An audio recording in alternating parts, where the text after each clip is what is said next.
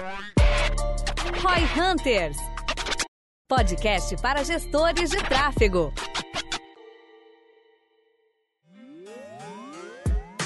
Será que o coronavírus está impactando o seu marketing, as suas campanhas, o teu ROI?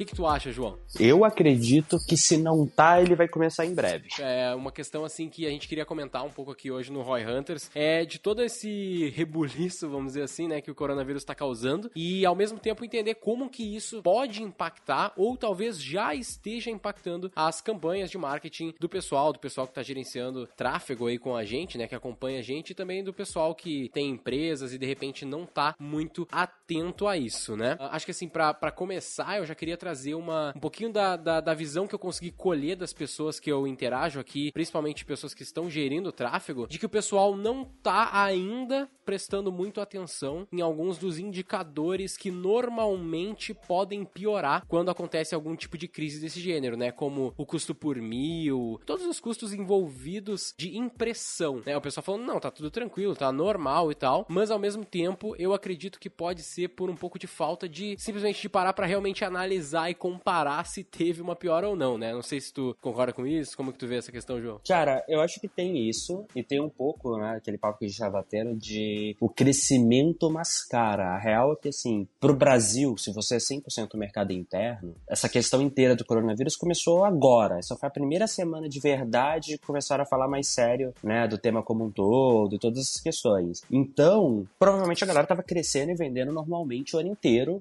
né, e o ano passado foi um ano bom pra caramba, todas essas questões. Se você estava crescendo, por mais que tivesse piorado alguma coisa, de modo geral, esse crescimento mascara. É aquela ideia, é a mesma coisa de quando você está vendendo churn do seu negócio e você não faz por safra. O seu crescimento mascara a perda de cliente. Eu acho que tem muita gente que está vendo um pouco disso. O exemplo, para mim, mais claro é o seguinte, né? O Facebook Ads e o Google, eles te cobram, na verdade, sempre em dólar. Você vê o real porque eles convertem, né? Você paga em real, só que na verdade os cálculos dele de leilão, eles são globais, eles são em dólar. É, uma forma de qualquer pessoa validar é o seguinte, se você pegar um Booking.com, por exemplo, ele é uma empresa que ela tem atuação global, só que ela pratica preços diferenciados em cada lugar que ela, é, que ela atua. E com isso, ela precisa fazer um ajuste de moeda na hora de reportar o balanço dela, para as pessoas entenderem se ela está crescendo ou não, né? Porque se você parar pensar, tipo, seu dólar, ele subiu 20% no Brasil é, esse ano se a, a, Booking ela não simplesmente pega um produto de mil dólares nos Estados Unidos e vende por mil dólares no Brasil. Ela faz um ajuste de preço para a economia local. Então, por mais que ela tenha conseguido aumentar o preço ou o volume vendido em reais, esse 20% de dólar, na hora que ela faz o ajuste, é, parece que ela vendeu menos. Então ela mostra no, no, no DRE deles essa diferença. Cara, o Facebook e o Google não fazem esse ajuste. Por que, que eles não fazem? Porque para eles é tudo em dólar sempre. O real é uma conversão só para você ali na ponta Sim, ele vai ser compensado, final, né? por assim dizer. Exato, só para facilitar a sua vida. Ficou mais caro por definição. Né? O dólar subiu, eles te cobram em dólar, ficou mais caro. O que muitas vezes acontece é que a galera, na hora como tá crescendo, isso é mascarado. Exatamente, né? Tipo, tu, uma coisa, dois pontos aí, né, sobre isso. Primeiro é a questão de tu tá olhando para esse indicador e tá analisando ele talvez num, num, espaço de tempo muito grande. Um erro grande, assim, que eu vejo que o pessoal comete é, tipo assim, pegar os teus indicadores da campanha e olhar lá nos últimos 30 dias, sei lá. E aí vai estar tá numa média, vai estar tá mascarado, né? Não olha nos últimos 3, 7, 5 dias. E outra questão que eu já vi que começou a acontecer cada vez mais nesses últimos meses é aquele valor mínimo de campanha, né? No caso do valor mínimo de campanha, se eu não me engano, é, é um dólar, né? Um dólar, se eu não me engano, no Facebook. Uh, e aí a galera começou a reclamar, putz, eu tenho aqui uma série de conjuntos que eu rodava e agora ele tá me pedindo mais verba, senão não vai rodar. Por quê? Porque tá aumentando o custo do dólar. Então, tu coloca lá 5 reais, já não é a mesma coisa do que era dois, três meses atrás. E aí a galera não entende muito bem isso, talvez por não ter esse conhecimento que tu tá falando agora, né? É, cara, rola muito. E aí eu acho que uma das coisas que vai. Aí o pessoal vai começar a sentir agora os impactos mais na economia mesmo, sabe? Tipo assim, putz, impacto mais direto. É, se acontecer no Brasil o que aconteceu nos outros países, vai começar a ter alguns problemas pelo menos durante algum, alguns meses aí. Tem gente falando entre três e quatro meses sentindo esse impacto. Aqui a gente já está sentindo, conversando com os amigos, em alguns em canais orgânicos, canais de conteúdo, conteúdo que não é ligado à corona. Cara, não tá conseguindo ganhar distribuição em rede social, é, não tá ganhando aquele mesmo nível de compartilhamentos, as viralizações, cara, não tá rolando igual era antes. A galera tá focada em corona e bolsa, tem lá suas exceções sempre. Então, putz, alguns canais a gente tá vendo impacto claro e a gente tá meio que se preparando para entender, tá, e a questão de oferta e demanda de produto e serviço, né? A gente tá vendo um monte de evento sendo cancelado, por exemplo. Estão mandando o evento pro final do ano. E o que a galera muitas vezes não pensa nisso, eu tava tendo a discussão com o mentor meu, o Julian, até mentor lá no gestão também, e a gente tava batendo um papo e ele falou, cara, se você cancela uma turma do gestão, por exemplo, e vai e muda a data, não é que você tá simplesmente mudando a data, você tá perdendo receita. Porque era aquilo, você podia fazer 12 turmas no ano. Aí você vai lá e fala: Não, vou cancelar essa turma aqui de maio e vou jogar ela para julho. A real é que se tem uma data para jogar para julho, em julho fazer duas, e você cancelou de maio, você deixou de fazer 13. Você vai ter que manter 12. E aí isso tá acontecendo também com outros eventos. Aí volta toda aquela cadeia. E isso, assim, só para coisas muito óbvias, fora o não óbvio. Exatamente. Agora a gente tá tendo, até teve alguns clientes nossos aqui que. A gente acabou, na verdade, de perder um cliente nosso que ia fazer um evento grande, e aí agora ele teve que cancelar esse evento, então já não faz muito sentido nesse momento ter os nossos serviços. Então eles acabaram optando por sair nesse momento, até para contingência e coisas do gênero. Então a gente já tá sentindo um pouco esse impacto, ainda não é nada muito grande, mas ao mesmo tempo rola muito essa preocupação. Tem um, acho que até o Thales estava falando um pouco mais uh, no Instagram dele ali de que não é necessariamente uma coisa tão gigantesca como parece ser, uh, que a gente não deveria estar tá tão preocupado assim ainda, mas ao mesmo tempo eu acredito que por pelo século, pelo momento que a gente está vivendo, né, a, galera tem muito mais informação e isso toma uma proporção muito maior do que muitas vezes é, né? E aí acaba tendo esses impactos. Agora, se a gente começar a ter coisas como a gente teve lá na, na China da galera, como já tá tendo, né? Tá começando aos pouquinhos aqui. Eu sei que a SAP aqui no, na nossa região, eles já botaram todo mundo para fazer home office e no caso, no modelo de negócio deles, isso não é um grande problema, né? Porque o pessoal consegue fazer basicamente o mesmo trabalho do que eles fariam presencialmente. Agora tu começa a falar de indústria, tu começa a falar de varejo que não tem nada muito omnichannel, não consegue trabalhar muito na internet, tem só os seus pontos de venda, se começar a acontecer dos caras não poderem trabalhar, isso vai ter um impacto geral na economia e isso vai pegar a gente também de certa maneira, né? Eu fui no shopping hoje cedo, cara, o que aconteceu? A lavanderia do meu prédio fechou, os caras decidiram, eu nem fiquei sabendo, fechar por segurança. Eu não tenho máquina de lavar em casa, eu era muito contra ter, porque eu acho que é um trambolho desnecessário quando você tem uma lavanderia no prédio. E aí a gente, minha namorada falou, não, a gente vai ter que comprar porque não sabe quando volta. Eu falei, beleza, a gente foi no shopping. Cara, o shopping acho que tava, sei lá, um quinto do movimento normal pro mesmo dia, mesmo horário, sabe? Assim, tava vazio. E aí você fala, putz, e aí, como é que isso vai ficar, né? Por quanto tempo vai ficar? Eu fiquei sabendo que já teve shopping fechando pra evitar aglomeração, porque não tava um movimento bom. E aí você pensa, as pessoas vão comprar menos? Será? É, se as pessoas estão menos dispostas a comprar, significa que a LTV vai cair. Ao mesmo tempo, toda essa competição pela atenção versus o fato das pessoas não quererem comprar, você vai ter que investir mais para fazer elas comprarem. Então, seu CAC sobe, você vai ter um aumento, um potencial aumento de CAC e redução de LTV por alguns meses. Quantos negócios estão preparados para isso, né? A galera tá investindo pesado, tá todo mundo investindo pesado, crescendo, tá vindo nesse ritmo, viu um monte de empresa aumentando o time naquela pegada, não, é o time que eu vou precisar, eu já vou fazer esse time que é para aguentar. E agora, como é que você faz, né? A gente escreveu um artigo com uma das coisas que lá no gestão que era o impacto do coronavírus nos negócios, que não foi tão focado em marketing, mas foi tipo, mais geral. Falou, cara, uma das coisas é contratação e caixa. Você tá preparado, você entende isso? Tá na hora mesmo de expandir o time agora, assim, de zero? E tem, cara, momentos e momentos. Você tem um caixa forte, você tá bem seguro financeiramente, seu fluxo de caixa contratado para os próximos meses já tá tranquilo, a gente sabe que vai passar, é só olhar os outros países, cara. A China deu um jeito, já tá passando, então assim, vai ter um potencial de dar um problema, mas mesmo dando, vai passar em os seus dois, três meses se a gente fizer o nosso trabalho direitinho, né? Tipo assim. E aí, se você consegue investir pesado agora, enquanto todo mundo tá tendo que segurar, é bom. Só que se você não tiver como investir pesado agora, se você não tiver essa segurança de caixa, você vai se quebrar. E aí o risco que a galera corre, na minha visão, é achar que ele pode fazer esse investimento pesado, que ele pode aproveitar o momento para se posicionar e não poder. Porque o fato de que vai passar, cara, não é que vai passar e a demanda vai voltar exatamente o que era. Não, a demanda vai cair e ela vai voltar a subir daqui a alguns meses. Não é que, ah, cara, ela vai ser tipo 8, 80 imediatamente. Não, ela vai voltar a subir. Então, mesmo toda essa questão passando, você vai ter uma curva de recuperação. E aí, tipo assim, o seu investimento agora, o, seu caixa, ele não tem que aguentar só o, o, o momento de queda, né? Ele tem que aguentar o momento de queda mais o momento de recuperação. E aí, de novo, é toda uma análise de negócio que, cara, vai além do marketing, inclusive. Só que o marketing hoje é uma das maiores contas da empresa. Então, se você não controla direitinho, e, tipo, e é uma daquelas contas que dá para controlar melhor, né? Porque gente é foda, a gente tem que demitir. CMV, em tese custo variável, você só tem se você vende. Então, qual que é a conta que em tese você tem sempre e que você consegue flexibilizar mais?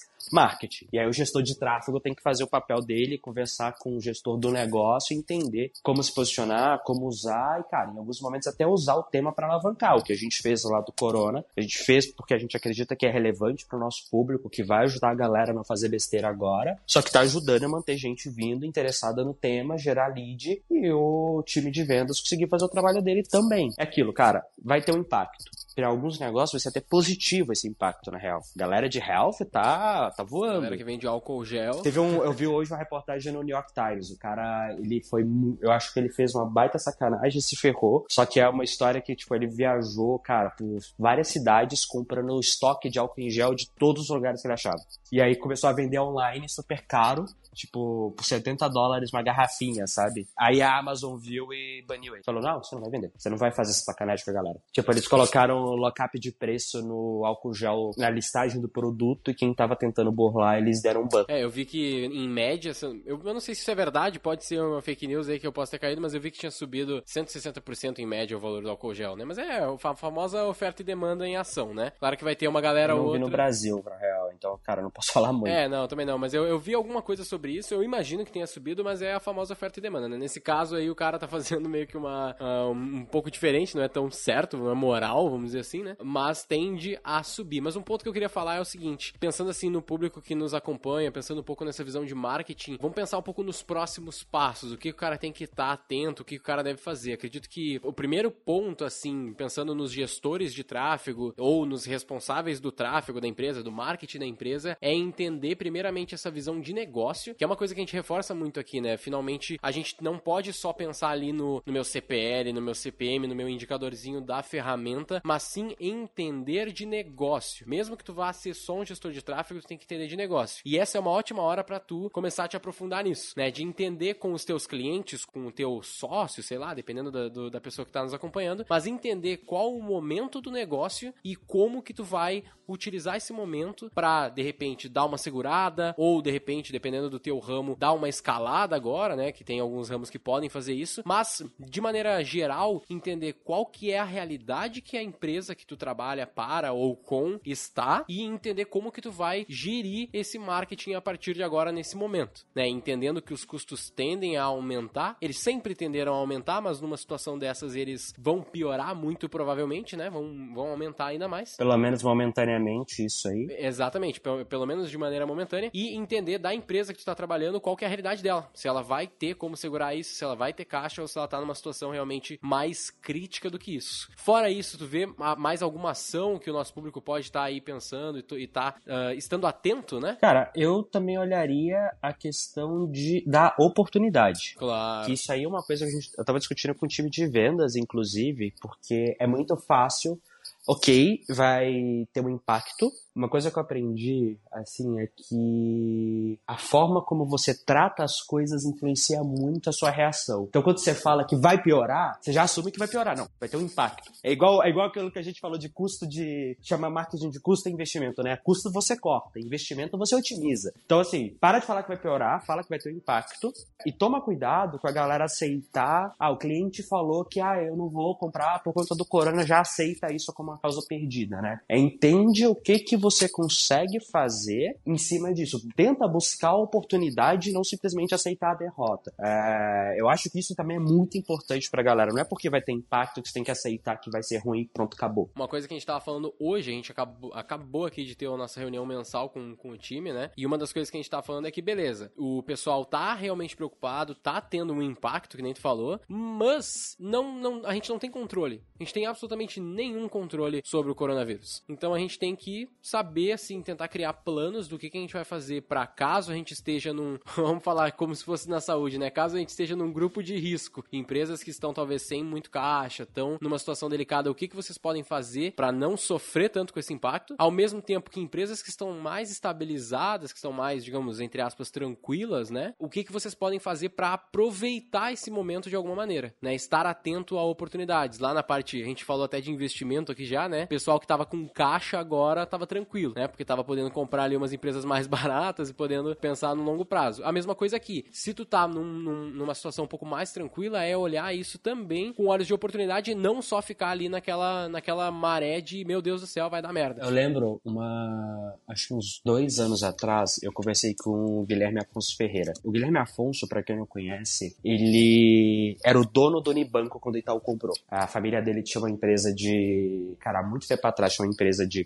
Como é que chama? De maquinário, né? Uh, eu não lembro exatamente o que era, cara. Eu tenho quase certeza que era a ver com maquinário. E eles tinham um grande concorrente. Só que o que acontece? Um não conseguia comprar o outro, porque como era empresa do mesmo setor, os ciclos eram iguais. Então quando um tava bem, o outro tava bem e não conseguia comprar. Quando um tava mal, o outro também tava mal e não conseguia comprar. E que ele começou a fazer, cara, eu vou pegar esse dinheiro aqui e vou comprar outra coisa que não seja do mesmo ciclo. E aí ele começou a comprar ação de banco até virar dono do Unibanco na época. Na hora que Itaú e Unibanco eram bancos separados. Cara, o Unibanco deu muito mais certo que a empresa que ele tinha. É, o Itaú foi lá e comprou. E aí essa conversa com ele falou, cara, que é quando você olha a oportunidade de ver quem que eu posso comprar, né? Quais são os investimentos que eu posso fazer? E, na minha visão, para quem tá bem posicionado, é senta, faz uma análise de um cenário catastrófico que sua receita vai cair uns 20, 25% nos próximos seis meses, seu custo vai continuar exatamente o mesmo. Tipo assim, sua projeção de receita cai 25%, sua projeção de custo continua a mesma que você tinha. O que que acontece? Essa seria a minha, minha primeira avaliação. Se mesmo nesse cenário as coisas continuarem boas, cara, eu me prepararia para ser agressivo em M&A, contratação de gente que vai, putz, tem muita gente que tá com moral, a empresa que vai ficar com moral abalada, então você consegue trazer uma galera boa que antes era difícil porque tava feliz onde estava, porque era todas mil maravilhas. Então assim, você consegue ser mais agressivo nesse momento, só que para isso você tem que garantir ou ter tipo um alto grau de confiança de que você vai aguentar, né? Não adianta nada também você correr riscos desnecessários. É a minha visão no momento. E no mais, cara, é aquilo. A gente viu que fazia sentido pro nosso público, por exemplo, na gestão, fazer. É... O Thales fez um vídeo com o especialista, a gente fez alguns artigos para ajudar a galera, e isso é... acabou gerando resultado positivo também. Então é meio que isso que eu faria agora. Faça uma projeção muito piorada das coisas que vão acontecer. Considera que seu custo vai ficar o mesmo, sua receita vai cair. Eu falo isso, eu quero, ah, mas por quê? Cara, porque, que nem eu falei, eu acho que o LTV vai ser impactado, mas o CAC vai subir. Então, no fim das contas, você vai ter que gastar a mesma coisa para trazer menos dinheiro. Essa é a minha visão, então eu faria isso. Se mesmo nesse cenário? Você tiver seguro aí, garantido por uns, cara, 5, 6, 7 meses, Ok, então agora você consegue pensar em ser agressivo. Se você não estiver se sentindo seguro, aí é a hora de você entrar no modo defensivo antes que as coisas piorem. Você fala, putz, eu acho que eu vou ter. Eu aguento três meses assim. Cara, se você acha que aguenta três meses, já começa a ver o que você pode cortar ou segurar aí para não correr risco se necessário. É, para pelo menos ter um plano, né? O importante é montar alguns cenários, né? Aqui na V4 a gente sempre, sempre que a gente faz os nossos planejamentos, a gente tem ali basicamente tudo que a gente tem que dá para prever de custos e de receitas com base nos nossos indicadores, a gente tem sete anos projetados, né? Absolutamente todas as vezes, e dessa vez não foi diferente, a gente sempre projeta o worst case scenario, né? Tipo, o pior cenário possível, onde tudo fica mais caro e toda a minha receita é a menor que eu consigo fazer com esses valores, para mesmo assim dar certo. Então, meio que, mesmo assim, a gente tem um plano que a gente consiga ver que vai dar certo, porque caso seja melhor do que o pior cenário possível, que normalmente não acontece na maior parte das vezes, então provavelmente tu vai ter até um crescimento um pouquinho maior do que tu conseguiu projetar. Meio que essa é a lógica. Então, aqui eu acredito que é o mínimo que tu deve fazer é isso. Concordo muito contigo, João. Né, é projetar esse teu, teu pior cenário possível e ter alguns planos. Dentro desse pior cenário possível, tu tranquilo, beleza. Então te prepara pra, de repente, dar uma guinada e começar a investir mais e aproveitar para ser agressivo. E também o contrário, né? Se tu tá num, numa situação de risco, aí é uma boa hora para já criar um planejamento mais seguro. Mas eu acredito que seja isso. Tem aí a tua frase de efeito final? Cara, na real eu não vou falar uma frase de efeito, eu vou realmente dar um conselho dessa vez. Acho que a situação, querendo ou não, é séria. O ponto para mim, neste momento, é... são, são duas coisas. Primeiro, não entre em pânico, tome decisões de forma consciente não trate esse momento atual como se não fosse nada, sabe? É melhor você sempre pecar pelo excesso de cautela do que pela falta dela. O, acho que é o Taleb que fala isso, né? Ele fala é, quem who panics first don't have to panic later. É, cara, quem entra em pânico primeiro, ou seja, o cara que é mais cauteloso primeiro, num momento de crise, ele não precisa ser cauteloso depois. Então, assim, não subestime a situação, mas também não exagera, sabe? Seja razoável, racional e tome a melhor decisão pensando no longo prazo do seu negócio. É melhor você ter dois, três meses um pouco piores e que você segura um pouco seu crescimento por garantia, mas com certeza sobrevive e faz as coisas depois, do que arriscar desnecessariamente uh, agora e correr risco de daqui a pouco você não aguentar a, a mudança de cenário. Com certeza, concordo plenamente. E basicamente era isso que a gente queria comentar um pouco aqui no Roy Hunters de hoje. Lembrando, se você acompanha a gente, tem aqui alguma pauta, um feedback pra gente, algo do gênero, o nosso Instagram, V4Company, é o local para você fazer isso. A gente adora trocar essa ideia lá também e aceita sempre, sempre, sempre sugestões. Lembrando também que o feedback é muito importante. A gente recebe ainda assim poucos feedbacks e a gente vai continuar falando disso aqui porque vocês precisam nos passar aí um pouco do que vocês estão achando pra gente poder evoluir esse podcast. Lembrando também que o João Vitor tem aí o Instagram Instagram mais fácil do Brasil que eu nunca mais vou esquecer, que é João Vitor. Então basta seguir ele lá, que ele passa uma série de dicas pra gente. Eu também acompanho bastante lá o conteúdo dele, porque faz muito sentido pro que eu faço aqui. E basicamente era isso. Eu sou Guilherme Lippert, Equity Partner da V4 Company, e o nosso negócio é vender o seu. Para saber mais sobre como a V4 pode ajudar o seu negócio, ou você que é profissional de marketing digital e quer saber como ser nosso parceiro, acesse v4company.com e saiba mais.